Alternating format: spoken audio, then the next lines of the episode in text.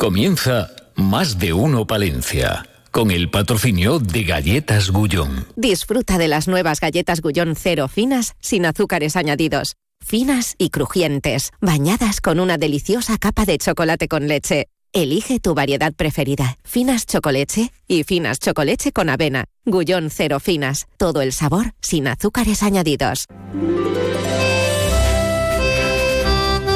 Más de uno Palencia. Julio César Izquierdo. Onda Cero. De hecho, el compañero que va a cubrir esa información para el regional lleva toda la mañana por los pasillos de, de Onda Cero Palencia con su tractor. Eh, porque además, eh, David Frechilla, buenos días. Buenos Eh, días. Había algún modelo que te gustaba particularmente, ¿no? De los que has visto estos días. Sí, claro, estaba eligiendo las jugueterías a ver qué... Sí, pero había un modelo que no, para que hagamos un poco de publi, había, cuando has visto los tractores, ver, había uno Deere- que te gustaba mucho. John Deere siempre, Sí, siempre está ahí. Pero ¿cuál es el que he visto últimamente los... ¿Qué fue un New Holland? No, ¿No? he visto... Masi. No, no, el... El, El Fen.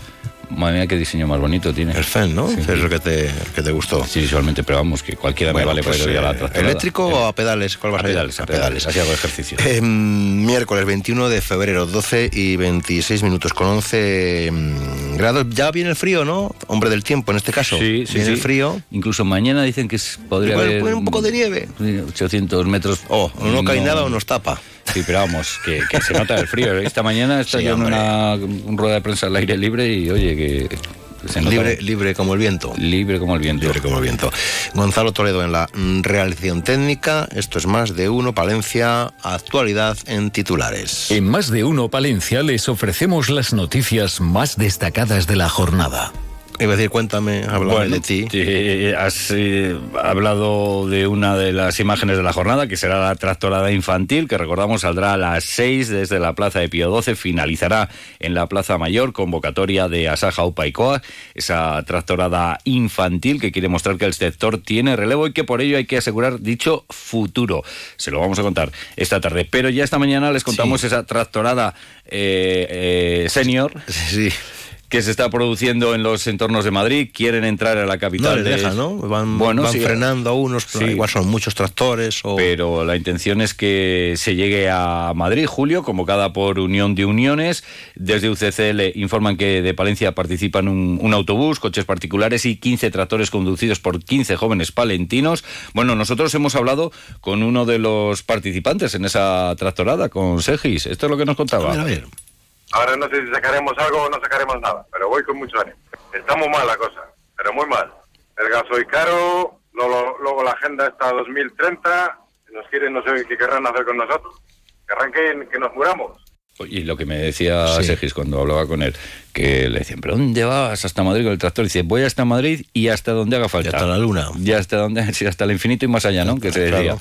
Bueno, pues eh, esa tractorada que, bueno, pues vamos a estar pendientes de ella. Una de las noticias de la jornada, bueno, Sí. ya sabes que Reyes Bodero, la concejal socialista, dejaba recientemente pues eh, su acta de concejal, se incorporaba Leire Montero, tomaba posición el pasado jueves y esto ha supuesto un cambio en el organigrama del equipo de gobierno del ayuntamiento. de eh, va a haber menos concejalías. Bueno, pues mira, el área de tráfico, prevención, extinción de incendios y seguridad ciudadana pasará a llevarlo a Antonio Casas, que evidentemente pues es uno de los puntales del equipo de, de gobierno. Sí, sí, es, es algo que sí, es un hombre de confianza de Miriam Andrés. Además, por ejemplo, las funciones de régimen interior y atención al ciudadano que pasan a ser competencia de Leire Montero. Y también otra cuestión destacada, eh, área de identidad cultural y actividad físico-deportiva. Tiene me entidad por encanta, a mí lo que me, me encanta son los Los nombres de las ¿no? concejalías ahora. Esto es como los grupos de Bueno. Sonora. Pues eh, Cada día me sorprende más. el área de cultura que pasa a tener eh, un área, nunca mejor dicho, Mm. que está capitaneada por Francisco Fernández y que junto a él pues está en el área de, mejor dicho, en el aspecto Pues mira, de vamos a preguntarle, porque está, ya le estoy viendo a nuestro invitado, a Víctor Torres, que es el portavoz del Partido Popular, en el Ayuntamiento de Palencia, que va a estar ahora aquí, a ver qué le parece, qué opinión Mm. tienen ellos sobre Bueno. este nuevo organigrama reestructuración. Pues escucharé con atención. Eh, comercio, bueno, Palencia no es ajena a lo que está pasando en la gran mayoría de capitales de provincia, que el comercio pues, pues cierra, Hmm. cierra muchos comercios. Y en este sentido nos ha trasladado la concejal de Impulso Económico, Judy Castro, que se ha elaborado un mapa de locales vacíos de la capital. El objetivo es reunirse con los propietarios para ver si se puede revertir esta situación. Pues mira, ya que hablar del comercio, voy a hablar con la presidenta del Ah. Centro Comercial Palencia Abierta a ver si todavía las cosas van bien, mal o regular, o si estamos en rebajas o no. Te las voy dejando votando, ¿no? sí, sí, sí. Dime, Eh, dime. Y, por ejemplo, también señalar que ha finalizado la cuarta edición del programa mixto de formación y empleo e integración del Carrión. Nueve alumnos han actuado, que por cierto, tres de ellos ya están integrados laboralmente. Han actuado entre el puente mayor y el puente de hierro. Se ha mejorado la imagen, se ha mejorado la, la accesibilidad, pero hay un problema. Sí. Pues que cuando dejan todo bonito, llega esa gente que se aburre mucho en casa Ah. y pues se dedica a hacer pintadas, pintadas que no deben. No hablamos de esos grafitis artísticos que están, eh, bueno, pues eh, que están de que están de acuerdo en la Claro, ¿no? que se pone de claro, acuerdo. Oye, no, no, esto es espontáneos y nos dejan esas. eh, No es un cuadro visual, bonito, pictórico, que genere autorizado. e invite al genio epistolar. Claro. Por cierto, cartas de Antonio Machado a su diosa por Javier Marín, que nos lo van a presentar aquí después del informativo de la una de la tarde. Pues mira, pues eh, es lo que han criticado, que los chavales están trabajando, lo dejan todo bonito y luego llegan otras personas y destrozan ese trabajo y sobre todo destrozan la imagen de la ciudad. También, por cierto, Sí. se va a actuar en el Parque del Sotillo próximamente, ¿eh? Eh, así lo ha comentado la concejal eh, Judith Castro. Además, Palencia recibió esta mañana su diploma que acredita la renovación de su reconocimiento como ciudad amigo de la amiga de la Eso infancia. ya ha ocurrido antes, es como un déjà vu. Sí, no, no, Mira, esto que- de los déjà vu se lo vamos a preguntar a nuestra compañera Susana Sánchez. Vale, y, y mira, ya que hablamos de la infancia, Palencia experimentó un descenso de los nacimientos del 15,6% durante 2023 en relación al ejercicio anterior, según la estimación mensual de nacimiento que publica hoy el Instituto Nacional de Estadística. Pues esperemos que estas cuestiones no nos hagan que nos suba la tensión, que No. vamos a preguntar a nuestra enfermera Beatriz Núñez. Y la Diputación de Palencia beca a los deportistas y colabora en la actividad deportiva de los clubes de la provincia con tres líneas de subvención que suman 93.000 euros. Aquí el que hace deporte eres tú. Y Ana Herrero, aunque no, no está, así está. Ah, que está, ya viene Víctor Torres, 12 y 32, tema del día, más de uno Palencia, periodismo, actualidad. Ay, Luego, Más de uno Palencia. Julio César Izquierdo. Segundas rebajas en Rapimueble, simplemente más bajas. Cheslong ahora 294 euros. Conjunto canapé más colchón, solo 299 euros. Más ahorro, más ofertas, más barato. Solo en Rapimueble, el líder en segundas rebajas, calidad y garantía. Más de 230 tiendas en toda España y en rapimueble.com. AECOPA, la Asociación de Empresarios de la Construcción de Palencia, te informa. Si eres empresa o autónomo del sector de construcción, asóciate a AECOPA y te ayudamos a gestionar la aportación al Plan de Pensiones de Empleo Simplificado, obligatorio desde el 1 de febrero de 2024. Asóciate. AECOPA, Plaza de los Juzgados 4, teléfono 979 70 32 97.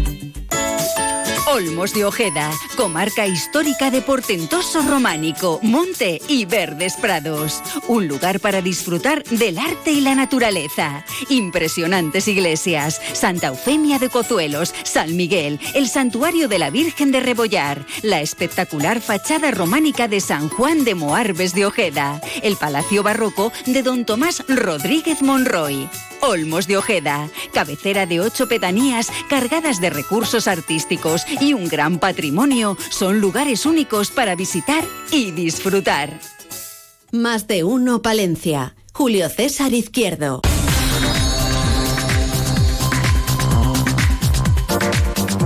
Señor Torres, don Víctor, portavoz del Partido Popular en el Ayuntamiento de Palencia, buenos días. Buenos días. ¿Se siente cómodo en su papel de portavoz? Sí, sí, sí. Me siento, me siento cómodo, aunque me sentiría más cómodo en otras circunstancias. ¿Qué circunstancias son esas? Pues, eh, en un ayuntamiento que fuese más activo, que, que funcionase mejor, que no fuese todo el rato de, a, a marchas forzadas, que esa es la sensación que, que tenemos desde el Grupo Municipal Popular y, y yo creo que cada vez más, que cala más en los palentinos. Mm, eh, ¿Le da muchos consejos el señor Polanco? Eh, bueno, hablamos bastante. Alfonso Polanco sigue siendo un, un miembro del grupo, un concejal más de este ayuntamiento y no deja de ser la voz de la experiencia en el, en el grupo municipal. una persona que ha sido alcalde ocho años, teniente de alcalde otros cuatro, eh, que antes también ha, podido estar en la oposición y que sin duda pues eh, me ayuda, igual que me ayuda también la inexperiencia de, otros compañeros nuevos, ¿no? que, que son eh, recién incorporados a la política en general, como es el caso de mis compañeros de grupo, Eva Alemán, Sergio Abril, María Heredero, y que tienen otra visión, ¿no? También más fresca y que siempre también es muy es bienvenida. ¿Ven la política de otra manera? Eh, ¿Los nuevos? Sí. Sí, sí. O luego ya el, organigrama, la estructura, eh, el rodillo, entiéndase, de, la fuerza del aparato de, los partidos políticos, dice, calma, sosiego, este, esta es la agenda. No, no, no. la línea, este es el cuadernillo azul que hay que seguir. Yo estoy dirigiendo, dirigiendo el grupo con, mucha libertad, en este caso la libertad que también eh, eh, y que agradezco me otorga mi partido y donde cada, cada miembro del grupo pues opina libremente, insisto, donde se agradece esa frescura, ¿no? que, a veces echan falta en, en política, esa renovación y, además que son personas que vienen de, diferentes sectores profesionales, eh, uno de por parte de la administración, otra de la empresa hmm. privada, eh, en este caso eh, ingeniera, y otra en este caso que es Eva, que viene del sector, en este caso de los servicios sociales. Bueno, tras la salida del equipo de gobierno de, de la concejala Reyes Bodero y la entrada de, Leire Montero, se lo venimos contando en los informativos de esta casa, el equipo de gobierno del Ayuntamiento de Palencia se reestructura. Eso es, eh, nos hemos recibido la notificación yo creo que exactamente a la par que, que los medios de comunicación. Entonces lo que hemos podido revisar es que efectivamente pues eh, esa parte de organización dentro del ayuntamiento va a recaer en la nueva concejala en Leire y que en este caso va a ser Toño Casas quien va a asumir esas competencias que antes tenía eh, Reyes Bodero de, tráfico, de seguridad ciudadana, policía, bomberos, protección civil y bueno pues es una decisión suya en este caso a nivel organizativo y nosotros pues valoraremos en función de los resultados con el paso del tiempo alguna valoración, de momento esperar. Nada, entiendo bueno que es como al acuerdo que ellos han llegado internamente, insisto, y, veremos cómo, cómo funciona, ¿no? Eh, sí que a mí me alegra, por ejemplo, ver que entra gente joven en política. En este caso, pues Leire es un perfil eh, joven, además coincidí con ella en, Salamanca, somos de diferente edad, estudiando ciencias políticas. Y, bueno, siempre es una alegría ver a gente joven, eh, involucrada por su ciudad, sea de la ideología que sea y del partido que sea. Claro, porque ustedes son políticos que han estudiado política. Eh, sí, en mi caso yo estudié Ciencias Políticas y Administración Pública en Salamanca y también estudié Derecho. ¿Eso da una visión diferente de... Sí, sin duda. Sin duda. Sí, sí, sí. Yo lo digo, yo lo decía siempre. Además, yo siempre decía, yo no soy político, soy politólogo, pero bueno, ahora en este caso me, ha tocado las, que no es lo mismo. las dos cuestiones.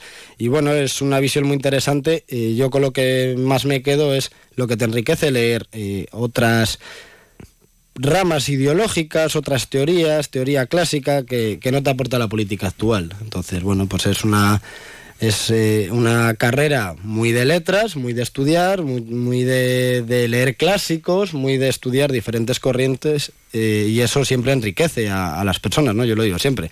Yo me, hacía mucha gracia porque yo de los trabajos que más he disfrutado ha sido leyendo el manifiesto comunista, por ejemplo. Hmm. Entonces, bueno, yo creo que... Porque se veía mucho, no, porque, no, no, porque, tomabas nota, ¿no? Porque te aporta, todo aporta, otros, puntos, otros puntos de vista a los que igual incluso tú no llegas, ¿no? Luego ya una cosa es la teoría y otra es la práctica, en la política del, día a día. Pero bueno, eh, es una carrera muy completa donde tocas diferentes partes del derecho también, que es donde yo descubrí que, hmm. que me gustaba aún más esa rama del derecho, pero que tocas también, pues insisto, teoría política contemporánea, teoría política clásica, estadística, hacienda, bueno, es, es un conglomerado de, ramas. ¿Qué, cuáles son las diferencias, pregunto, eh, así básicas, entre PP y PSOE hoy día? En los jóvenes políticos. Yo creo que en muchos sentidos, en muchos sentidos, del sentimiento de de, libertad, mira, lo podemos ver si, si, luego sale el tema aplicada a las políticas, por ejemplo, municipales, ¿no? Eh, mismamente en el área de urbanismo, uno puede tener una corriente ideológica más proteccionista y otros pueden tener una corriente... Ejemplos prácticos. Bueno, ejemplos prácticos. Pues el Partido Socialista estaba en contra en su día de la modificación del, del plan general en el ámbito BIC que llevamos a pleno gobernando nosotros en, en mayo del, del anterior mandato, del 2023 y eh, en este caso pues alegando que, pues, que era muy, muy liberticida, ¿no? Y nosotros defendíamos precisamente el flexibilizar criterios pues para facilitar en este caso o dar mayor libertad a las empresas, en este caso también a los constructores, porque al final consideramos que su trabajo puede generar riqueza y del cual se pueden beneficiar otros sectores como es el comercio palentino. Y bueno, pues sería un ejemplo, ¿no? Esa parte de ideología o ideológica o más práctica en la política que puede ser más proteccionista o que puede dotar de más libertad. También lo podemos ver en políticas fiscales, ¿no? Hay una política fiscal más intervencionista que en este caso aboga por incrementar el gasto a la vez que incrementan eh, eh, los ingresos y suele ser, suele ser, porque no hay más alternativa, vía mm. tasas o impuestos, ¿no?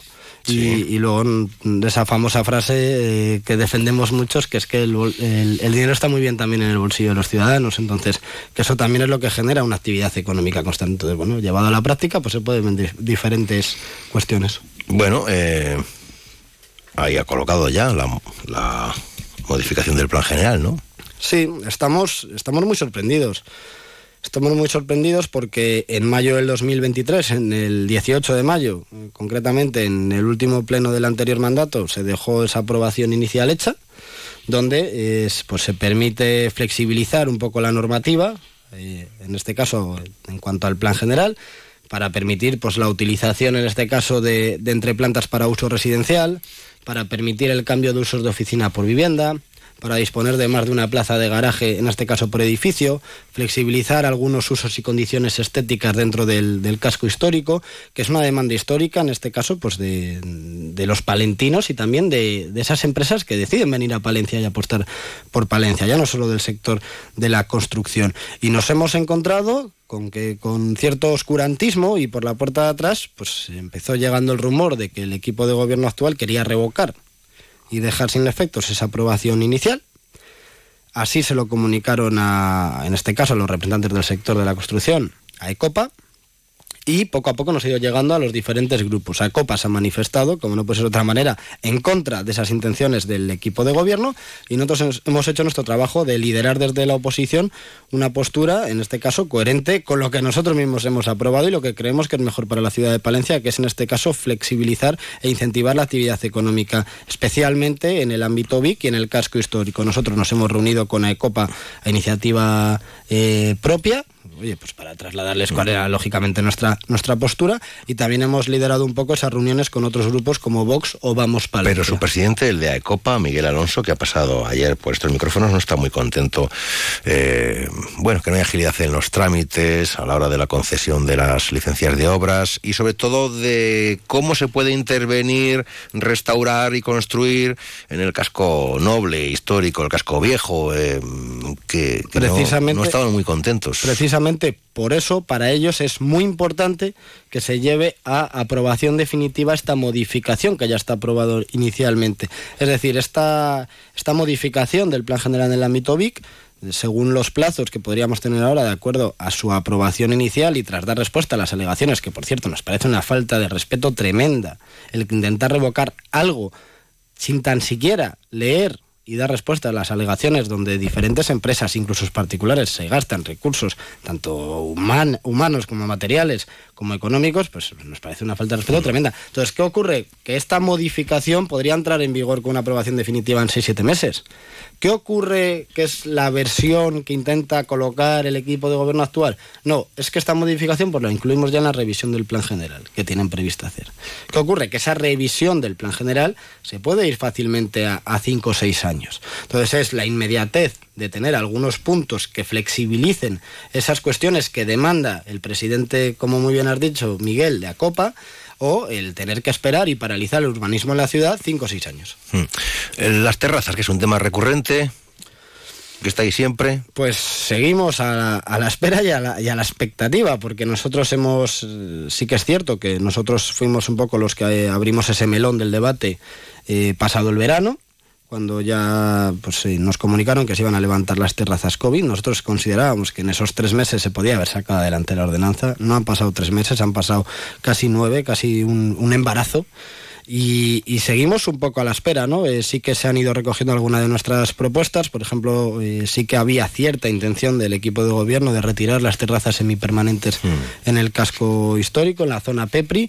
Nosotros nos hemos negado, nos han escuchado, igual que también se han negado otros grupos y también diferentes colectivos de representantes de la hostelería. Eh, nos han aceptado en este caso los horarios y ahora pues nosotros les hemos fijado dos líneas rojas.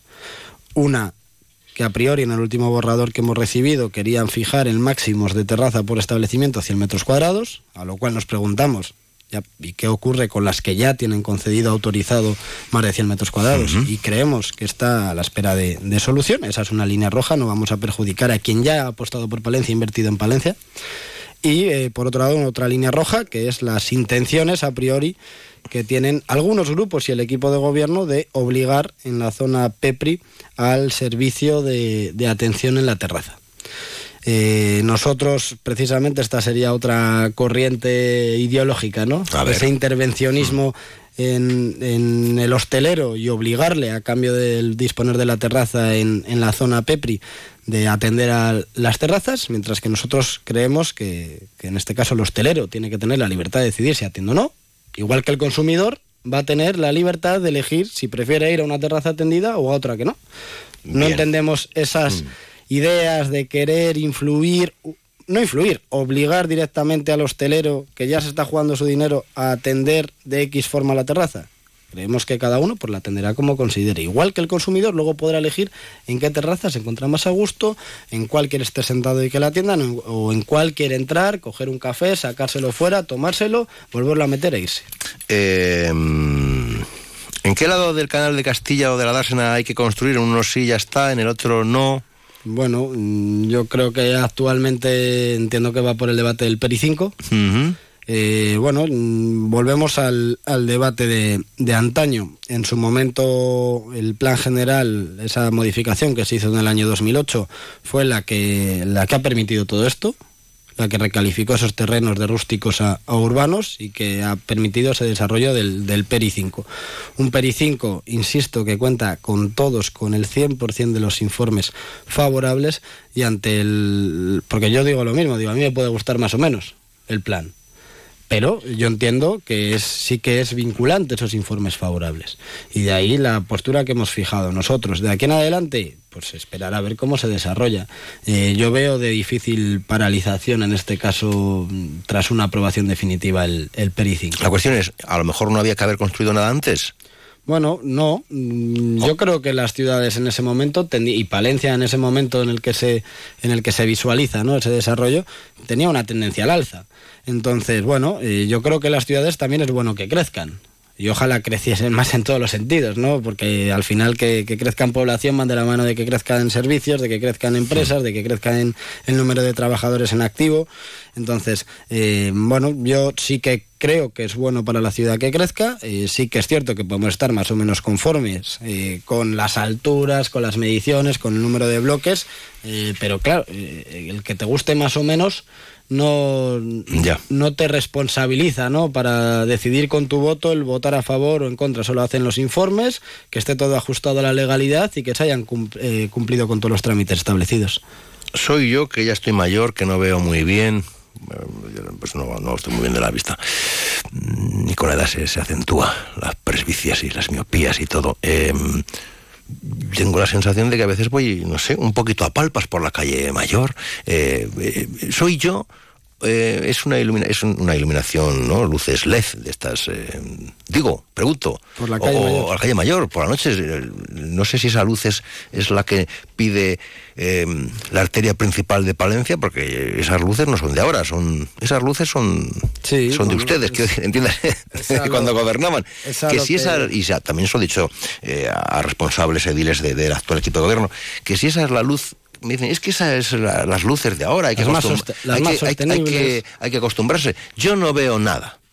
Em, y como yo, supongo que más gente, porque lo comentamos, que no sé si, dado que estamos reivindicando la calle mayor como eje vertebral, y lo único que nos vienen es noticias de todas las franquicias que llegan se marchan, em, afortunadamente llegan otros negocios, se quedan, pero, pero muchos más. ¿Qué es que da la sensación de que vamos a palpas? Soy yo A mí, estoy mayor. A mí no me pasa. A mí Ah, no usted, me pasa. usted, usted lo ve A mí no bien. me pasa. Usted lo ve bien. Pero, Vale, pero soy- sí que soy yo, cierto, sí que es cierto que soy nos yo. ha llegado también pues comentarios de la ciudadanía, lógicamente. Entonces, eh, Es efectivamente. que igual yo vengo de las luces de antaño. Esas no sé si son de Bohemia clase de, o... de- de luces son las que podríamos decir las más sostenibles y las Sí. más adecuadas. Pues sí, sí, está, está toda. Europa así. Pero no se ve, un- Correcto. pues no se ve un pimiento, Pues diga usted. podemos poner o más farolas y más luces. Pues no se ve. Eso sí. Yo tengo la sensación de que esto es Palencia, la calle mayor, la vía principal. Qué, qué bonito. Hasta donde da de sí la vista, porque no se ve. Habrá que estudiarlo. Es muy... Yo a veces estoy por traerme la capa, o con el bozo y el sombrero. Yo creo que para una recreación eh, de uso y corte histórico eh, podría estar muy bien, que es un potencial turístico que ahí lo lanzo, que se podría aprovechar. Yo tengo la sensación, posiblemente equivocada, porque soy miope y tengo astigmatismo, de que no se ve. Habrá que estudiarlo y re- recogemos el guante porque cualquier cuestión Pero que también me han dicho que no, que es, que es así, que nos tenemos que acostumbrar. No, pero bueno, se nos podría- acostumbran y entramos por el aro. Y Sí, entrando si por el aro y tantas cosas. forma no somos de potenciar, europeos. sino de incluir más luces, pues bienvenida sea. no, pero si Que usted dice que usted ve bien, Yo veo bien. Bebe bien. Yo veo bien. Pero entiendo que haya gente que no. Entiendo que haya gente que no. es una cosa mía. Voy a pues, ir a la óptica, que precisamente está en la calle mayor. Ese sí que tiene luces y seguro que veo para Potente. entrar. Señor Torres, hasta luego, buenos días. Buenos días y muchas gracias.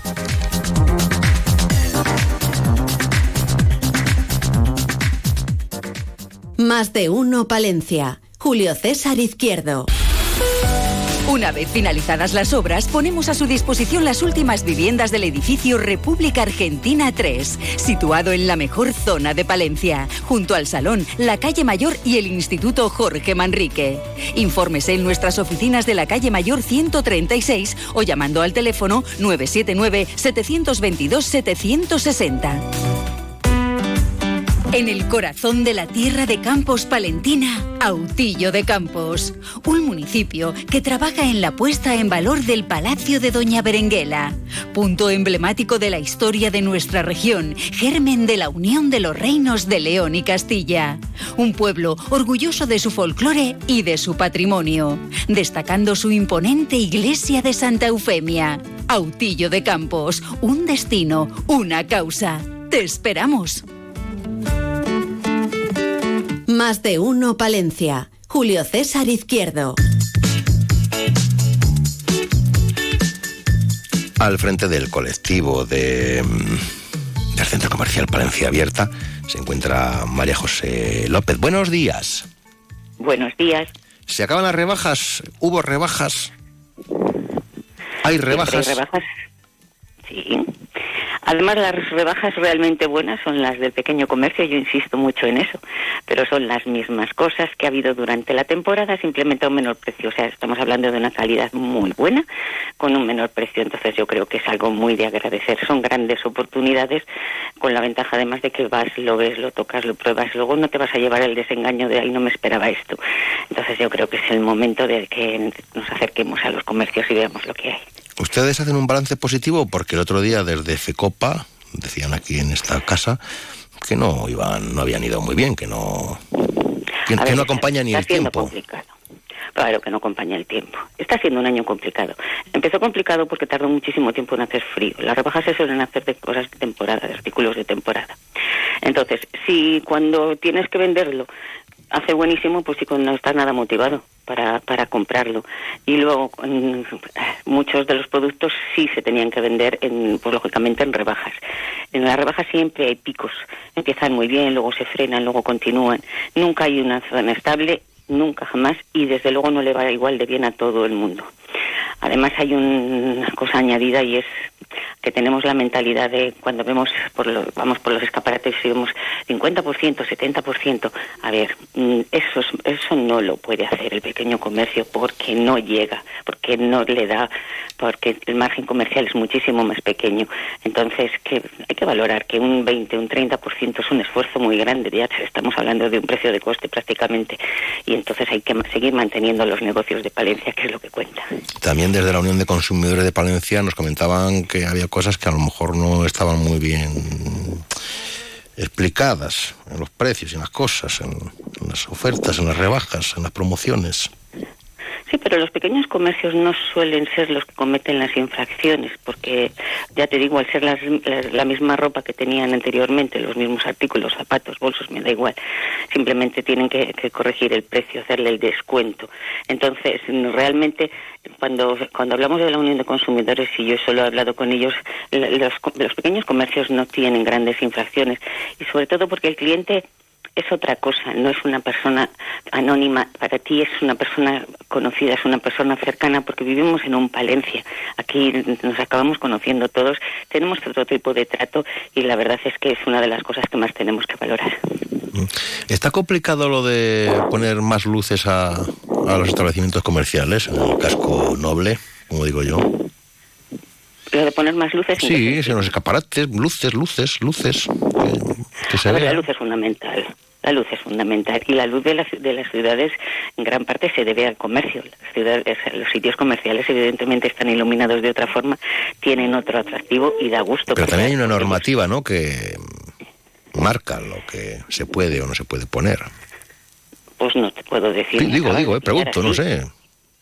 Eh, La hubo en su momento, que nosotros estábamos en contra, la hubo en su momento cuando nos decían que teníamos que apagar las luces a las 10. Yo no sé si esa normativa sigue vigente, pero evidentemente los, los que vamos a custodiar mejor la factura de la luz nuestra vamos a ser nosotros. No vamos a hacer excesos que no, te- que no merezcan la pena.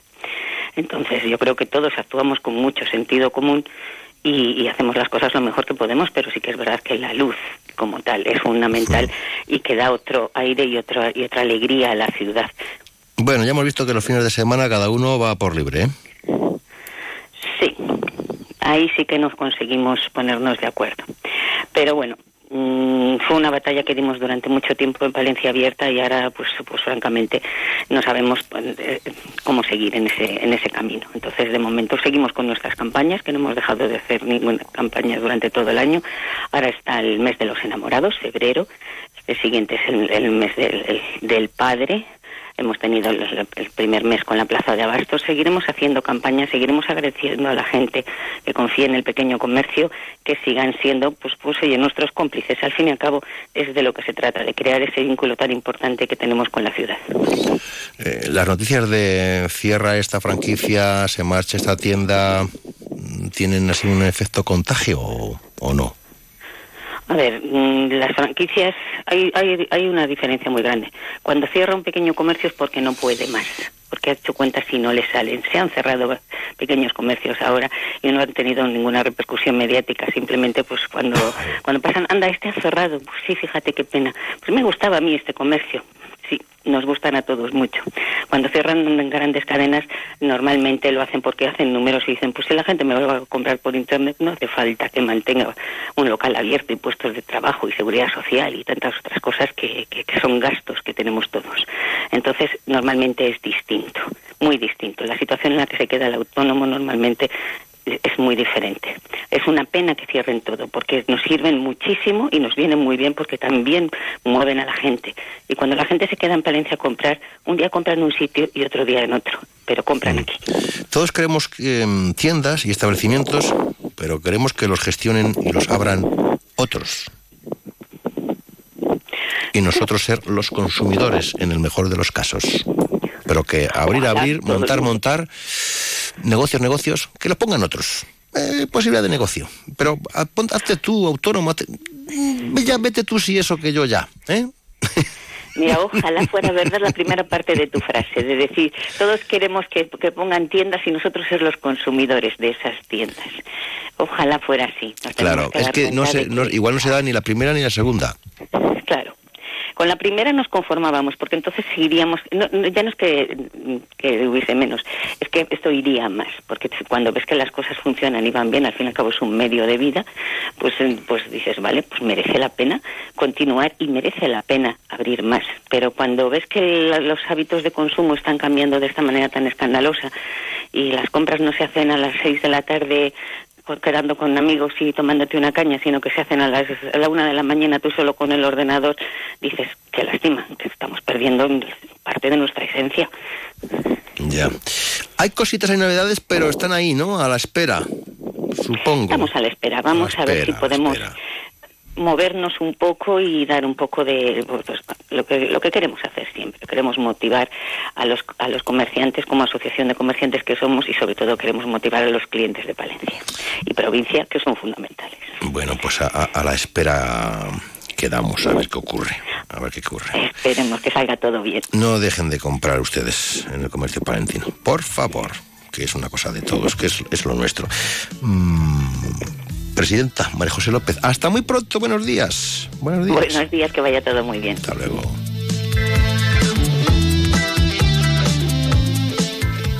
Más de uno Palencia. Julio César Izquierdo. Onda Cero. Las oficinas de correos de Palencia recibieron más de 408.000 visitas en 2023. Las visitas a las 17 oficinas de correos en la provincia crecieron un 14,5% respecto al año anterior. Lo que no nos dicen es cuántas oficinas de correos han desaparecido en la provincia en los últimos años. Enseguida, las noticias de España y del resto del mundo aquí en la sintonía de Onda Cero. Es la una de la tarde, mediodía en Canarias.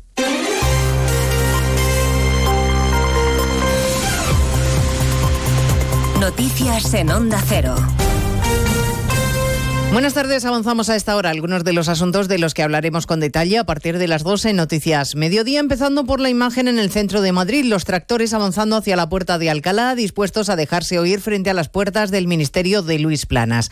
Unidad móvil de Onda Cero con José Luis Pérez Vicent y Laura Lorenzo. Empieza a andar esta manifestación porque ya han llegado los primeros tractores a la puerta de Alcalá, son un centenar que vienen de Arganda del Rey. El coordinador nacional de Unión de Uniones, Luis Cortés, convocante de esta protesta, se quejaba de los problemas que han tenido para llegar a Madrid. Lo que pueda pasar hoy aquí de tensión en el ambiente, porque claro, la gente está muy cabreada porque tenemos 400 tractores parados en un solo punto. Tenemos otros 200 que vienen del norte también parados. O sea, tenemos ahora mismo del orden de 800, 900 tractores parados que nos permiten llegar a Madrid. Entonces, mientras no lleguen todos los tractores que están en la carretera de Madrid, la manifestación de aquí no se mueve. Encarrilan ya la calle Alfonso XII para llegar hasta el Ministerio de Agricultura. La patronal del sector pesquero en Galicia avisa de que el lunes se sumará a las protestas del campo y de que también quieren reunión con el ministro, al que por cierto le ha dado un vaído, un vértigo cuando le preguntaban en el Congreso por las tractoradas. Un contratiempo sin consecuencias durante la sesión de control en la que Sánchez y Feijóo se han vuelto a enfrentar. Usted empezó mintiendo sobre lo que hago sigue mintiendo sobre lo que digo y ahora miente sobre lo que pienso. Por mentiras me gana usted por goleada. ¿Con qué, señor Feijó, nos quedamos? Señoría, ¿nos quedamos con aquel que negocia la amnistía y los indultos con los independentistas por la mañana o con aquel que les llama terroristas por las tardes en las manifestaciones que ustedes convocan? Bueno, tras su intervención en el hemiciclo, Sánchez ha viajado a Rabat, ha llegado ya a Marruecos, donde le va a recibir el rey Mohamed VI, esta vez sí. Moncloa presume de buena relación con el vecino del sur y admite abiertamente de que este buen clima responde al cambio histórico de criterios sobre el Sáhara. Siguiendo la visita oficial de Sánchez está Juan de Dios Colmenero. Aquí en Rabat será recibido Pedro Sánchez por el rey Mohamed VI en audiencia después de un almuerzo con el jefe de gobierno. Indican fuentes diplomáticas que es un detalle a tener en cuenta que Sánchez sea recibido en el Palacio de Invitados del Rey, una deferencia para nuestro país. No en vano, añaden las mismas fuentes oficiales, las relaciones con Marruecos nunca antes habían sido tan positivas como ahora. Ante la pregunta de cuál es la razón de que esas relaciones sean las mejores, la respuesta ha sido la hoja de ruta y la postura de España con el Sáhara. Recordamos el cambio histórico de criterio de Pedro Sánchez en reconociendo al Sáhara como una autonomía de Marruecos. Hablaremos además de Grande Marlasca, el ministro protagonista hoy en el Senado y en el Congreso, muy a su pesar. En la Cámara Alta se va a votar su reprobación y en la Cámara Baja ha tenido que responder hasta a una interpelación y a cuatro preguntas de la oposición por su gestión de la lucha contra el narcotráfico. La diputada del PP, Ana Vázquez, le ha llamado mentiroso. Es usted un auténtico mentiroso. Desmanteló ese grupo y ha bajado las incautaciones. Pero usted sigue aquí con el tralala que tiene siempre. Mire, hoy la Guardia Civil está desgarrada, dolida y abandonada por su ministro. Están utilizando la tragedia, como es el asesinato de dos guardias civiles, para mentir y sacar rédito político. No merece usted condecorar a los muertos cuando ha abandonado a su suerte a los vivos. A partir de las 2 de la tarde les contaremos lo que se va conociendo de la noticia que les adelantábamos este mediodía, la detención de la mano derecha de José Luis Ábalos, el exministro y hoy diputado del Partido Socialista, el arresto de Coldo García Izaguirre por el presunto cobro de comisiones ilegales por adjudicar contratos relacionados con la compra de mascarillas en la peor época de la pandemia. Y recordaremos el enésimo tirón de orejas a los políticos que hoy ha vuelto a pronunciar el presidente interino del Poder Judicial, Vicente Guilarte, en presencia del secretario de Estado de Justicia y del negociador del Partido Popular, González Pons, exige que no se intercambien cromos en la negociación para renovar el órgano de gobierno de los jueces. Sería peligroso en un momento de bipolarización política como el que estamos, el que de estas negociaciones surgieran 10 militantes y otros 10 militantes eh, y que empezaran a intercambiar, intercambiarse lo que se dice el intercambio de cromos. En Madalona se acaba de desalojar un edificio de viviendas, un inmueble construido en la misma promoción que el que se derrumbó a primeros de mes provocando tres muertos, Barcelona, Monsevals. Justo cuando empezaban las inspecciones de los bloques adyacentes al que se hundió, la aparición de grietas ha hecho desalojar otro bloque de pisos, el cuarto ya, de la calle Canigó de Badalona. Hasta el momento solo había sido necesario desalojar los bloques adyacentes al número 9, que es el que cayó. La semana pasada marcharon los vecinos del número 7 y ayer los del 11. Hoy han tenido que hacer las maletas los vecinos del 5. Durante estos días se examinarán bien las más de 400 viviendas de La Manzana, donde viven cerca de 1.200 personas, y es que todos los bloques fueron edificados por la misma constructora. Pues hablaremos de todo ello en 55 minutos, cuando contemos la actualidad de esta mañana de miércoles 21 de febrero. Elena Gijón, a las 2, Noticias Mediodía. De nuevo, buenos días España. Protagonista, Luis del Olmo. Luis del Olmo era un enamorado de su trabajo. Protagonistas nosotros en acción. Abrió un camino que todos hemos seguido. Le he respetado y le respetaré siempre. Información, opinión, entretenimiento. Para la radio cambiar es más que vivir. Sus principales virtudes yo creo que es sin duda la innovación, la independencia. Una parte de lo que entendemos por radio se la inventó Luis del Olmo. Te agradezco que recuerdes la historia de protagonistas. Una serie documental escrita y dirigida por Diego El mérito es de ustedes, amigos oyentes. Cada lunes, un nuevo capítulo de este podcast en la web y en la app de Onda Cero. La gente y la radio del pueblo.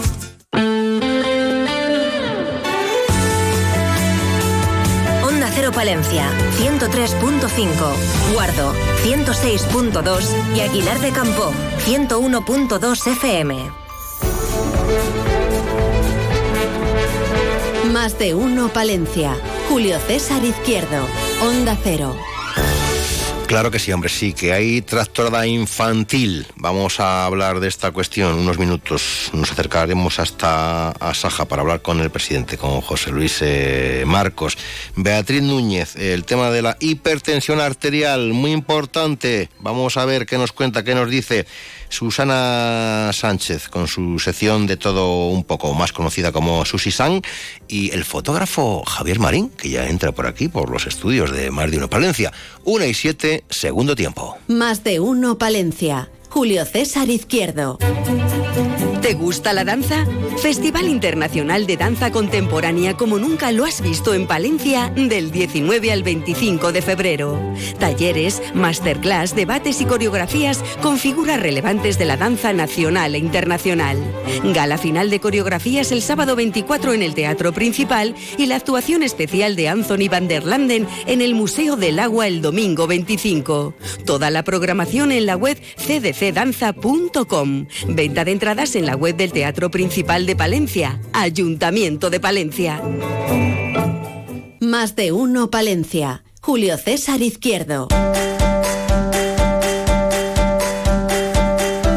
A ver, 22 de febrero, 7 de la tarde, en la Biblioteca Pública. ¿Qué es lo que se va a presentar allí? Javier Marín, buenos días. Buenos días. Pues eh, algo muy sencillo. El día 22, eh, como otros días 22 de febrero, fue cuando falleció eh, Antonio Machado y queremos darle uno que es muy machadiano y que se mete en vena al, poeta, pues hay que hacerle un pequeño homenaje. Y entonces eh, este año va a ir eh, de, de Guiomar unas cartas que escribió ya cuando tenía 53 años, se encontró con una, con una moza 14 años más joven que él y, y se enamoraron platónicamente, eso sí, pero se enamoraron y entonces hay un montón de cartas que escribieron, se escribieron más de 200, de los cuales han, que, han sobrevivido 36. Y esas 36 las he, las he leído, las he estudiado y he sacado muchas conclusiones muy interesantes y muy curiosas. Cartas de Antonio Machado a su diosa. A su diosa. A su diosa, efectivamente. ¿Por qué su diosa?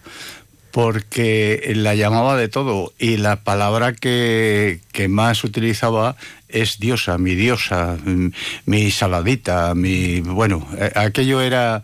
Se enamoró como un colegial, vamos. Eh, ¿Ha sido fácil el acceso a estas cartas? Eh, ¿Son públicas? ¿Están en algún sitio? ¿Ha- ¿Hay trabajo de, de investigación? Sí, bueno, hay eh, a las cartas se puede acceder quien quiera, porque en 2019 eh, esos, esas cartas estaban depositadas en la Biblioteca Nacional y, ya se liberan de los derechos de reproducción y todo esto y entonces están digitalizadas y cualquiera puede bajarlas. Otra cosa es que se puedan leer. La transcripción, eso, es- eso sí que es más duro, porque tenía una letra este hombre endiablada. Eh, yo sí tengo, hay publicaciones donde ya estaban y hay además cartas manipuladas que había... Cartas manipuladas. Sí, sí, sí, hay, hay cartas que manipuló esta mujer eh, por, por una serie de circunstancias y hay algunas que estaban ya transcritas y hay otras que incluso he, te- he tenido que recurrir a Photoshop, pasarlo a blanco y negro con mucho contraste, no sé qué, y algo, algo, algo ha salido. De esto hemos hablado en más de una ocasión, eh, de Guiomar aquí en, en- en más de una Palencia, pero no sé, a lo mejor mm, lo digo porque hay público de todo. Eh, está aquí Javier Marín, pero ¿quién era? No voy a decir que haya alguien que pregunte quién era Antonio Machado. Pues ¿quién era, quién era Guiomar? Pues no, mira, eh, Guiomar, eh, Guiomar era un nombre que puso Machado por una serie de circunstancias. En realidad se llamaba esta mujer Pilar de Valderrama. Y a mí me llamó la atención mucho porque estaba casada con un palentino. eh, un palentino eh, residente en Madrid. eh, estos eran de la alta sociedad, tanto un- uno como la otra. Y bueno, pues se encontraron por mediación de- de- del hermano de Pilar de Valderrama. Y entonces, bueno, pues era un tipo alto, guapo, con dinero, pues era, era una perita en dulce, claro. Claro. Y entonces, bueno, pues incluso eh, tenían una finca que se llamaba El Carrascal, que se llama, todavía existe la casa, entre Villaldavín y Paredes, y aquí venían a pasar los veranos. Y también otra curiosidad es que eh, su cuñada estuvo casada en primeras nupcias con Victorio Macho. O sea, fueron cuñados. El lugar tiene su magia, ¿eh? El lugar es mágico. El lugar es mágico hasta tal punto que Victorio Macho allí fue cuando hizo los bocetos en el Carrascal, se llamaba. eh, hizo los bocetos de el Cristo del Otero y del Cristo de los Corrales de Buelna. Con algún árbol mítico. Evi- Evidentemente, ahí debajo de, de encinas y esas cosas, este era el paraje fantástico pues para pensar, para meditar, para hacer cosas. Eh, es- te voy a contar una cosa muy curiosa de los corrales de Buelna. Eh, los cor- eh, la- además hay una fotografía donde aparece Guiomar, esa, bueno, Pilar de Valderrama en este caso, eh, su cuñada, Victorio Macho y Alfonso XIII, que fue a ver en Madrid, en el estudio que tenía en Madrid, el Cristo de los Corrales de Buelna. Y cuando se inauguró, había por allí unos, unos curillas que estaban tocando un poco las narices y sacando pegas al, al Cristo. Y entonces eh, decían que, que como el Cristo este no tenía corona, no tenía la llaga de la lanzada, que eso, vamos, no era... Y que tenía las, las manos muy largas, los brazos les tenía muy largas. Y entonces ya, le to- ya les- de tocarle tanto las narices, le dijo Vittorio Macho, dice, no, es que no son manos, son alas. Amigo. Y entonces ahí se terminó, figura, genio y figura, ¿no? Y figura. se terminó la historia. Em, esto es una historia de amantes. Bueno, es, es, es una historia de amor, pero no de amantes. Porque es platónica. Eh, totalmente, porque en principio cuando vio a, a Pilar de Valderrama, bueno, este hombre ya se transformó. Y le faltó tiempo a esta mujer para pararle los pies, para decir, mira, estoy casada, tengo por mis ideas, porque estoy casada, porque tengo hijos, eh, si quieres así, si no, verdes las han secado. Y entonces eh, inmediatamente... Pero igual por, por la situación, ¿no? De- Bueno, es que eran, era, es que eran, del momento. era, era una situación social y después eh, pues tenía pues tenía unas ideas muy claras esta mujer. Entonces, claro, eh, incluso arriesgó mucho porque estuvieron cuatro años eh, escribiéndose cartas y tal. Tenía que ser a través de, de personas de su confianza, amigas, eh, cosas eh, cosas muy raras. Se veían eh, en, en el extrarradio de Madrid, que, era en aquel tiempo Cuatro Caminos, en un café. Entonces, bueno, sí, sí, la verdad es que también esta mujer se la jugó, ¿eh? Eh, este 22 de febrero, 7 de la tarde, Biblioteca Pública, cartas de Antonio Machado a su diosa por Javier Marín, presenta a Beatriz Quintana, voz de Machado, Javier Blanco, voz de eh, de Guiomar Merche Aguado. Toda una puesta en escena. Pues sí, eh, es- sería como eh, tú que sí ha- has sido y lo, y lo sigues siendo teatrero, sería una especie de teatro leído, una cosa así. ¿eh? Pero vamos, poniendo voz, porque, a ver, yo voy a ser el narrador y el que ha preparado todo esto, pero yo empiezo a a declamar, a hacer un- una poesía y aburro a las ovejas. Entonces, pues he tirado de amigos que lo saben hacer mejor que yo y yo sé que lo van a hacer muy bien. Y entonces, bueno, pues cambiamos además las voces, no va a ser tan monótono, pues una serie de, una serie de cosas que son atractivas, yo creo, al final. Es una performance. Bueno, Una lectura dramatizada, que se dice ahora. Una lectura dramatizada.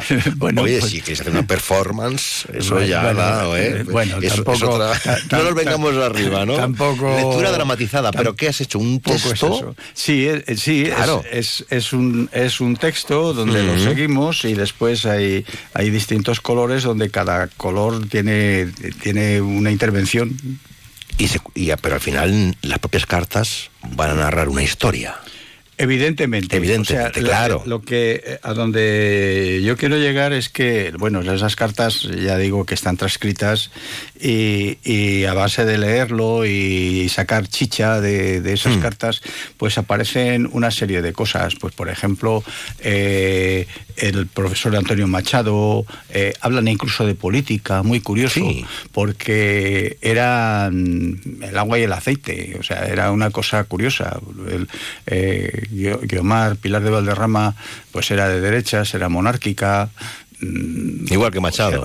y- Igual que Antonio. y Antonio era todo lo contrario, venía de familia republicana desde su abuelo y, bueno y, además pues de izquierdas y pero hablaban de política y se no- llegaban no- no reñían. y llegaban a la conclusión llegaban a la conclusión de, eh, de que el, efectivamente o sea le- eh, eh, estaban por encima de, de- de todas estas cosas no que es, es casualmente lo curioso lo interesante porque había había por encima de la política, por encima de las ideas, estaban, estaban ellos, estaban dos personas que se apreciaban, que se querían, se necesitaban también.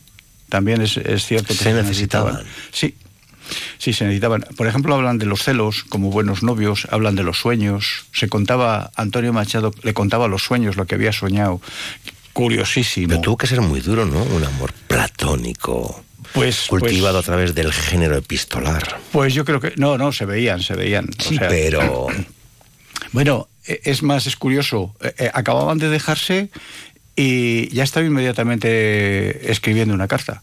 O sea, eh, estaban en el café, se marchaba ya Pilar de Valderrama y se ponía a escribir ya la carta inmediatamente. Machado, o sea, era, era una cosa curiosa. Bueno, pues se escribieron más, más de 200 cartas en cuatro años. O sea, eran, eh, habla, hay algún autor que decía que dos cartas diarias, dos cartas eh, semanales. O sea, que estaban todo el día dándole. ¿y dónde le viene a Javier Marín esta pasión?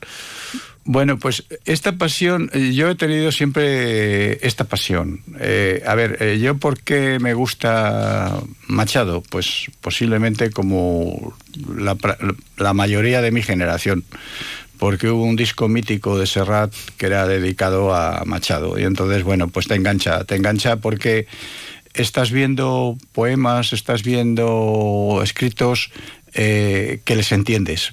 Principalmente los entiendes, porque hay otros poetas buenísimos que yo, o por mi formación, por, por mis limitaciones, por lo que sea, yo no me entero de nada. Ya. Y sin embargo, yo a Machado le entiendo. Le entiendo a veces, ¿eh?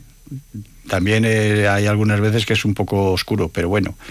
Y, y entonces, bueno, cuando yo he tenido siempre, siempre, siempre en la mesilla de noche un libro de José Luis Cano de la biografía, de la biografía y los y los poemas de Machado, siempre.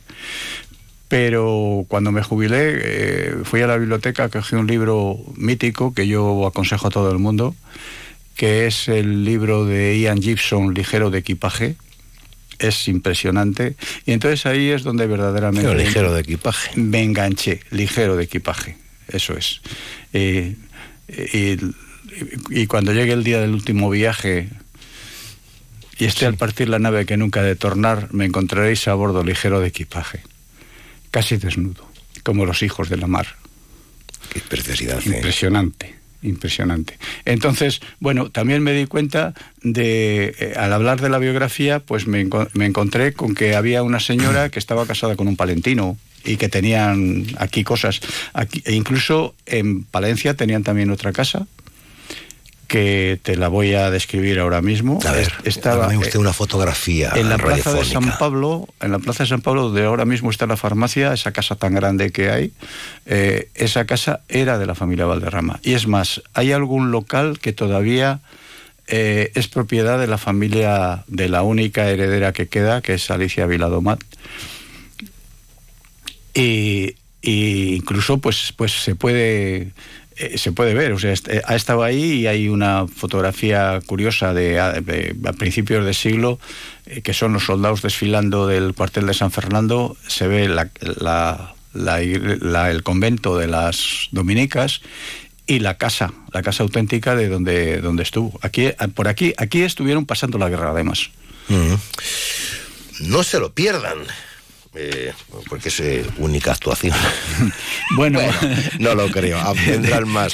Depende de las galas. Seguro que salen más. Lo que pasa Habrá que, bueno- habrá que viajar un poquito, ¿no? Con estas cartas de Antonio Pues hombre, Machado eh, yo, el, el daño está hecho. O sea, quiero decir, el trabajo, el trabajo está. El que quiera cogerlo, yo estoy a disposición de quien quiera. Yo soy, ya digo que yo, yo, yo me meto, eh, Antonio Machado me mete un chute en un brazo y Serrat en el otro. Y entonces allí vamos caminando por la vida, los tres, más bien muy infelices que nadie. Pues eh, viva la felicidad y viva, vivan estas cartas eh, a las 7 de la tarde, 22 de febrero, Biblioteca Pública. Javier Marín, hasta pronto, buenos días. Buenos días. Pues muchas gracias, como siempre. Gracias a vosotros.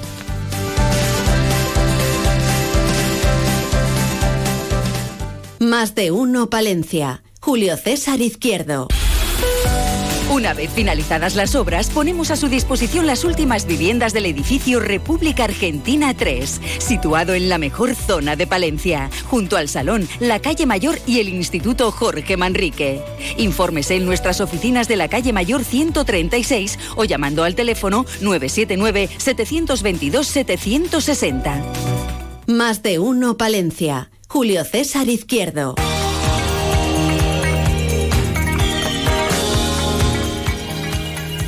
Mm, em, de todo un poco ese nombre de la sección. Te lo has pensado, ¿eh? Susana Sánchez, pero así es que todo el mundo te dice ya Susi San, sí, Susi sí. San. Que no quería, no quería decirlo yo, no quería decirlo yo, pero bueno. Bueno, si me dicen, ¿y de qué va a hablar Susi San la semana Te que viene? comentan Me ya, dicen, ¿eh? Sí, sí, sí. Susi San, la, la nueva, la influencer de, de la radio cercana. Dice, "Uf, tengo un montón de cosas. ¿Qué, ¿Qué temática has elegido al final? Madre mía, que letra más pequeña todo en un folio. En- bueno, sí. Ah, por las dos Por las caras. Bien, adelante. Que sabemos que de esto va a entrar mm, de Una la- parte, no. Lo que sí que sabemos es que cuando, vienes con tu sección, que está muy bien, pues siempre hay, alguien, algún invitado que le toque decir, ven mañana, que hoy ya no. Ya, ¿eh? Saber. Porque bueno, oye, Bueno. tú te lo mereces, tú tienes prioridad que ir a casa. Eh, Vosotros también, lo que pasa es que cuando está yo tengo que decir esto, ¿sabes? Es como que estoy hablando al margen. Cuéntame. Pues hoy vengo a hablar de, em, y una experiencia, porque realmente es una experiencia, que al menos el 60% de la población ha afirmado mm, haberla experimentado, valga la redundancia, una vez en la vida. A ver, a ver si estás tú dentro de ese ¿La, la- porcentaje. la ha sufrido o la.? Mm, yo ¿Es no una diría experiencia de sufrimiento? Yo ¿Es diría que no. ¿De gozo? Tampoco. De hecho, suele ser una, una sensación un poco extraña. Sí. Cuando te pasa y dices, Ay. ay, ay, ay, Ay. el déjà vu. Ay, déjà vu. Déjà vu. Sí. déjà vu. ¿Tú lo has vivido alguna vez? Déjà vu, sí. Ahora no dicen déjà vu, ¿sabes? Dicen unas cosas más raras. En vez de decirlo como hay que decirlo, no dicen déjà vu. Bueno, decimos de, bueno, aquí en España decimos un déjà vu. Déjà vu y déjà vu. Y déjà vu, dicen. Porque dentro, bueno, dentro No más. sé, habría pero que mirar en la Real Academia. Un déjà vu, sí. ¿Qué entendemos por déjà vu? Déjà vu es una sensación de haber vivido algo que no hemos vivido. Claro. De, de ya, de, de ya vi, de, ya vi, de, ya lo vi, de ya lo vi. Exactamente, exactamente. Que, que cuando eh, leía que un 60%, solo, y, y- remarco, el solo un 60% de la población lo ha vivido una vez, al menos una vez, me ha llamado la atención, como que me parecía que era algo que estaba muchísimo más extendido, no de manera habitual, ¿no? Pero como que mm, todo el mundo, al menos una vez en su vida, había experimentado esta sensación de, de, mm, de, "Ah, esta situación ya la he vivido, aunque no es posible. De hecho, ¿por qué estoy hablando de esto hoy? Porque la tuve ayer aquí en la oficina. Déjà vu en Tuve- francés tuve quiere un decir momentito. ya visto. Ya visto, Ya exactamente. visto. O sea que ayer tuviste tú aquí una, tuviste una vivencia de esta Sí. fuera de lo habitual. De tu- De hecho, eh, hay una vertiente, eh, cada vez está ma- en, ma- en- en detrimento, ¿no? Que es eh, que asocia este déjà vu a, un, a una premonición. Pero claro, eh, una premonición es va a pasar esto, no ya ha pasado. Porque no, no, no tiene, no tiene sentido. eh, a, a toro pasado, sí, va a pasar esto. Ya, bueno, sí, sí, ha pasado, no es ninguna premonición. No, no hay.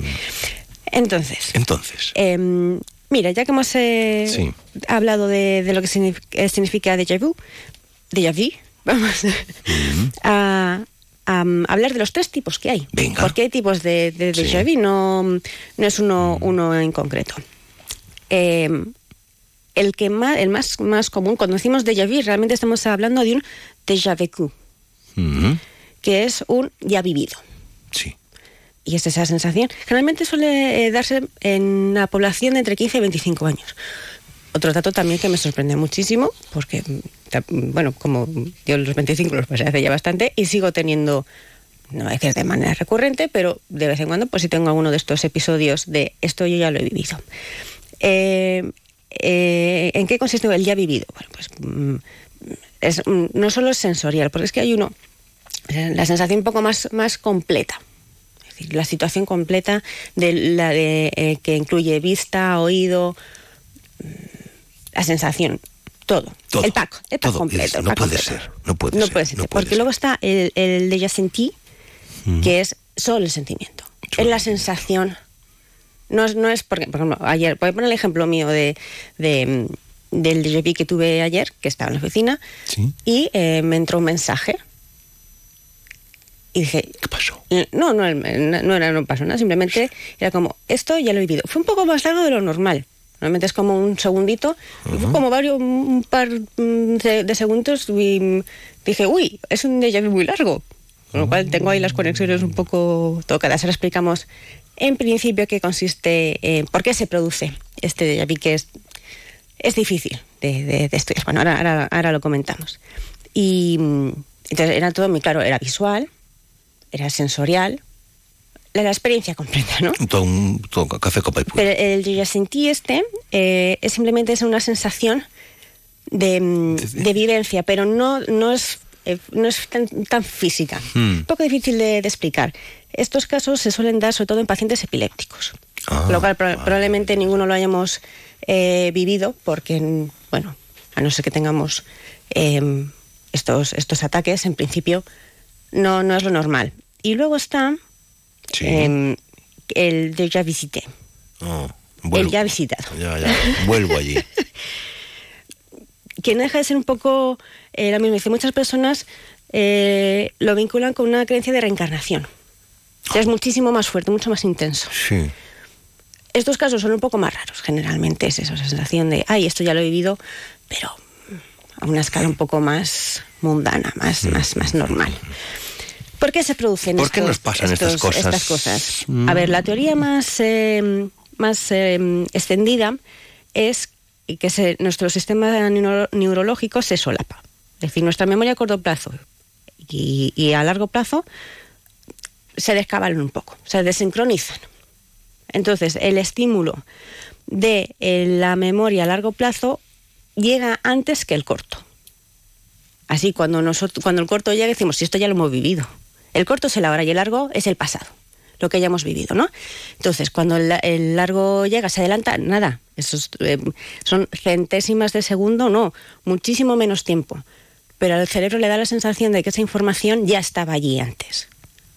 Toma, toma, toma, toma. Lo tuyo fue moderado, ¿no? Bueno, moderado, no sé si moderado o no, o no moderado, porque eh, Cada uno. cada uno, cada uno, pues eh, cada uno es un mundo, eso está claro.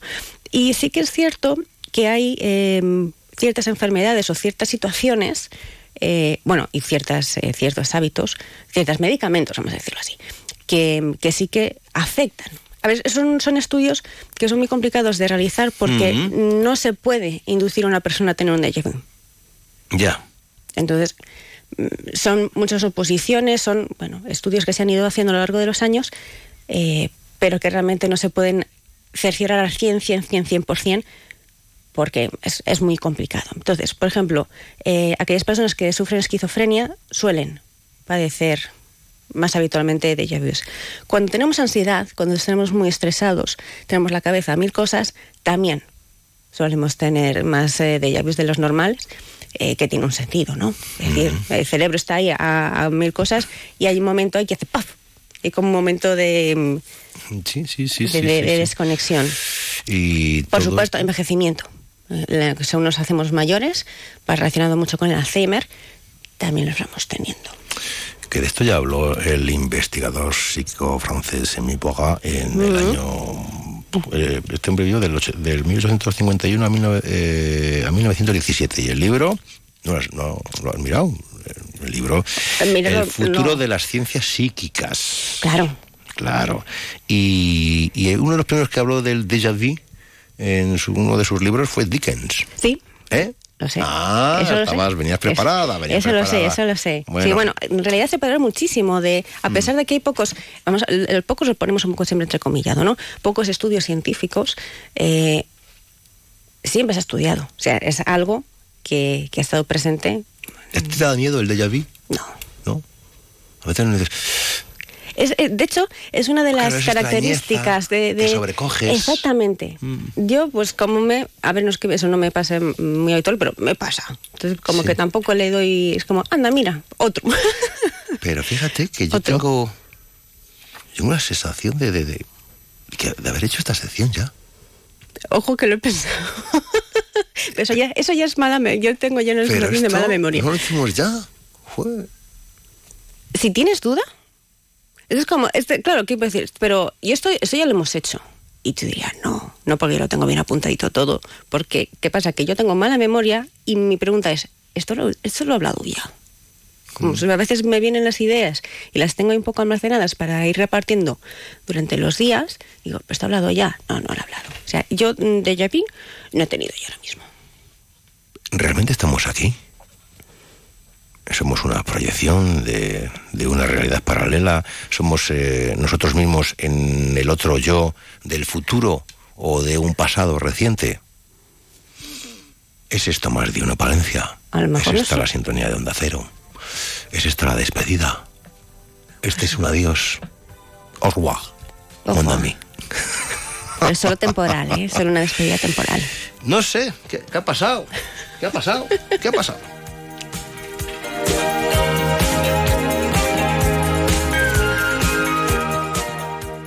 Más de uno Palencia. Julio César Izquierdo. AECOPA, la Asociación de Empresarios de la Construcción de Palencia, te informa.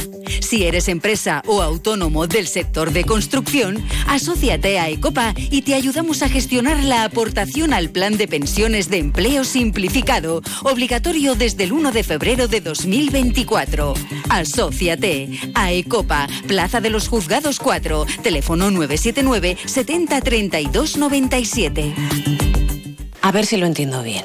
Tú ibas a por pan y vuelves con un coche. Ibas a por pan, pero has vuelto con un Skoda. Y del pan, ni rastro. Este febrero vuelven los Skoda Days con precios aún más irresistibles.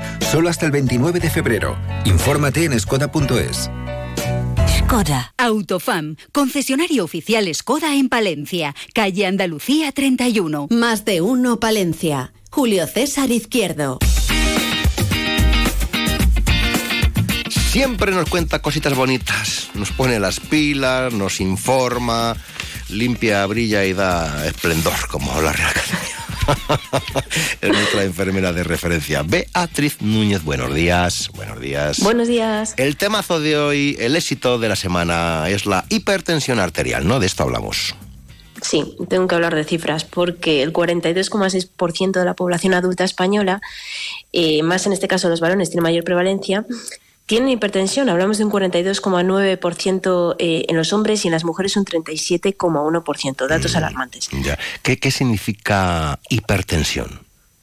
Bueno, pues según la Organización Mundial de la Salud, o también OMS, define la tensión arterial como la presión que ejerce la sangre contra las paredes de las arterias, que son los grandes vasos por los que circula la sangre en el organismo.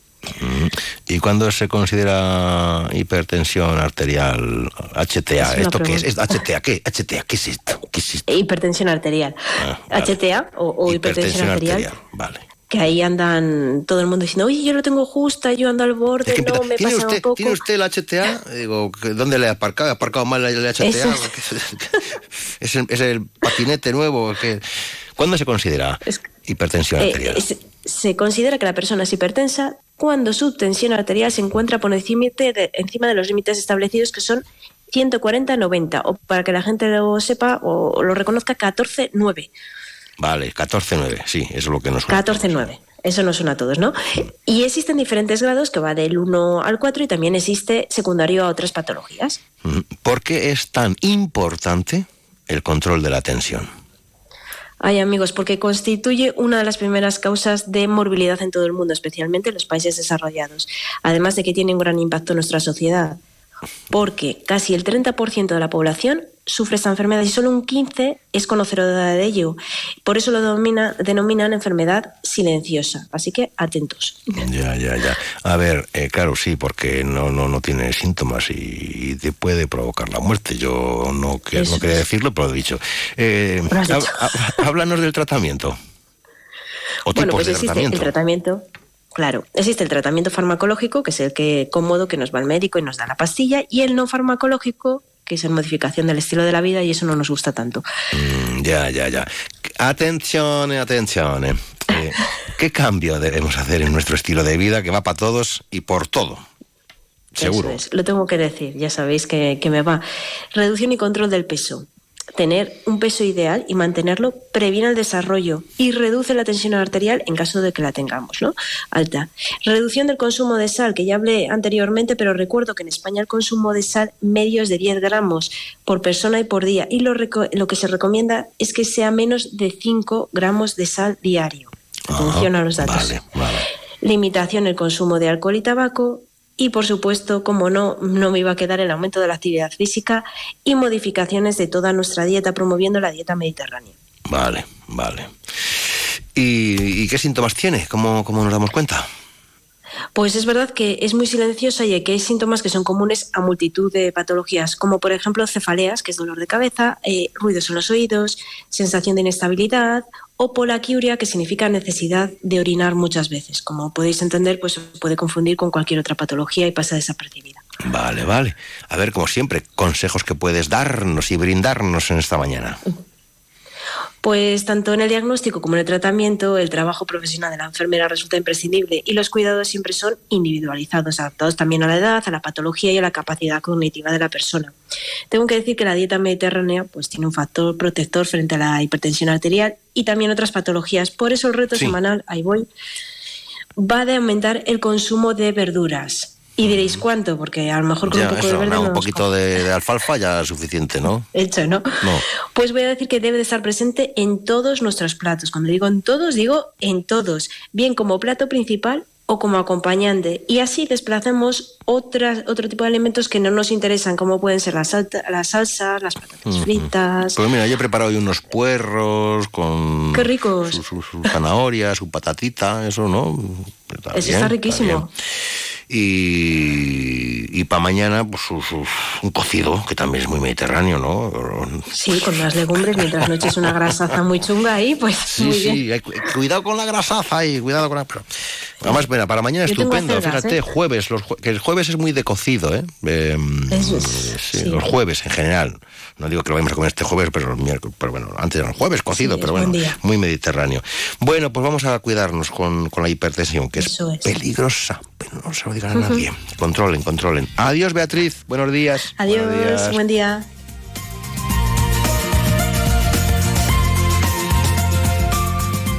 Más de uno Palencia. Julio César Izquierdo.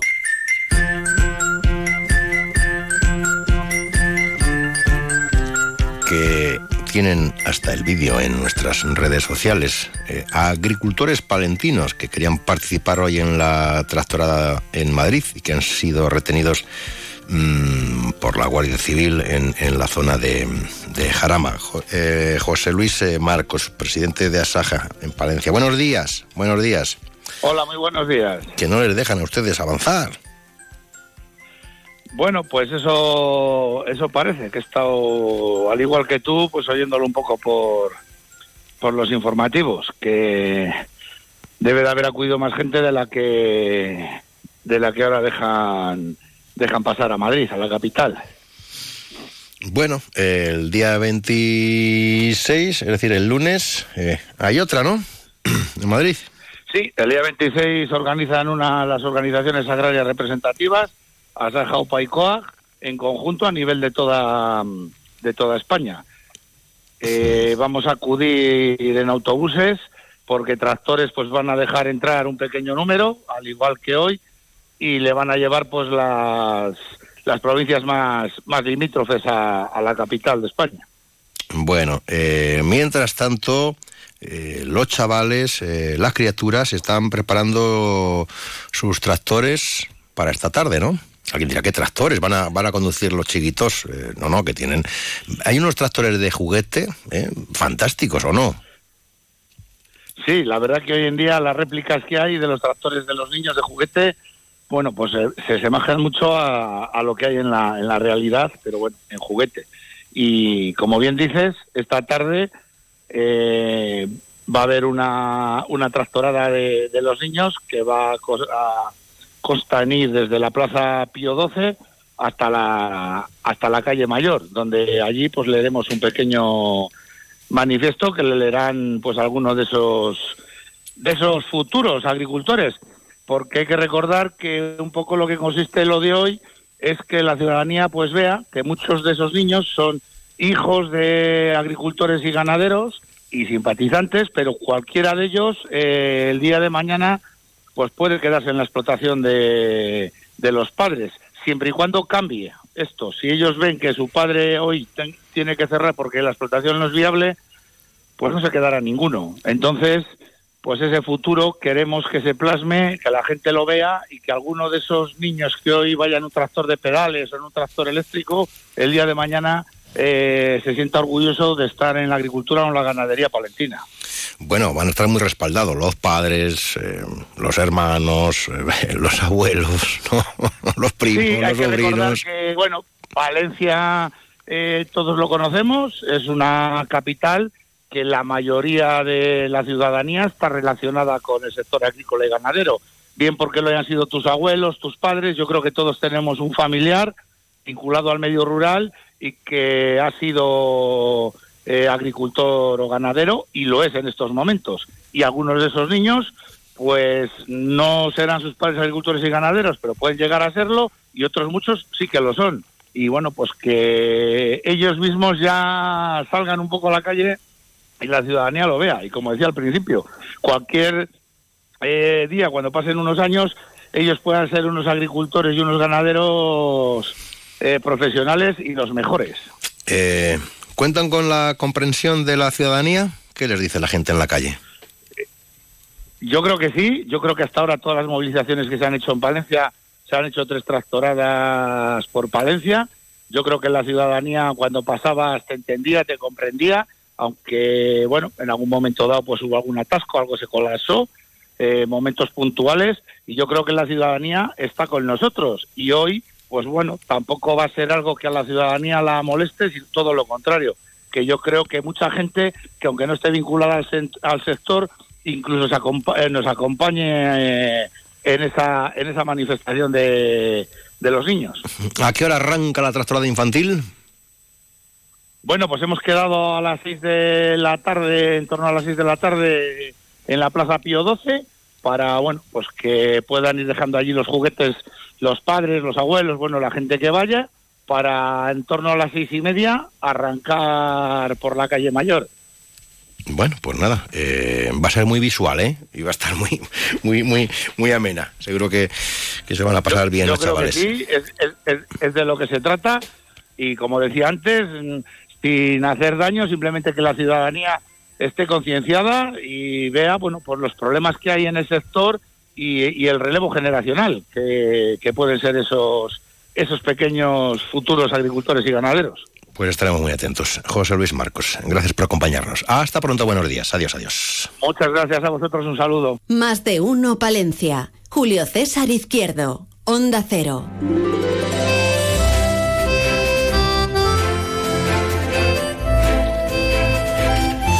Bueno, pues hay muchos, ¿no? Muchos temitas. Tema... Hay. Hay.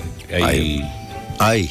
Pero hay algún... Hay. No, hombre, hay, hay temas, hay... vamos- Mira, vamos a hilar, lo mismo que Sí, en el avance, venga, que que tú de- me- te lo dejé votando, pues tú me la dejas votando a Ana y a mí con el tema de los tractores. Así, ¿no? Con los tractores. ¿Tú vas a ir a... ¿Tienes un tractor de estos de, de No chiquito? tengo. No. ¿Camión? ¿Excavadora? ¿Retro? ¿Cosechadora? No sé ¿Empacadora? lo que hay en casa, no lo sé. Porque David sí que lleva, ya lo dije al principio, lleva toda la mañana con, Jugando su- con los, cam- con los tractores. tractores. Es que tiene que estar luego ahí. Claro, se tiene que mimetizar con los chiquitos luego Sí, en lo la, sé, pero en vamos. el La recorrido. granja de Playmobil. Está la ha gente, montado ahí en la redacción la una. gente está esperando vídeo, foto de Frechilla en directo, en la promoción regional, no, en el tractor.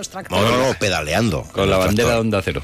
O sea, bueno, sí, sí, mira, bueno, algún- pues mira, como el color es muy parecido a alguna Sí. marca de tractores, igual eh, algún responsable de que nos, Nos lo escucha- el responsable de no, el responsable de John Deere que nos suele escuchar, eh, que sí que estás ahí, amigo, pues oye, mira a ver, que va a estar frechilla. Igual con- aunque él me ha dicho que es más de FEN, no sé qué ha pasado ahí, ¿eh?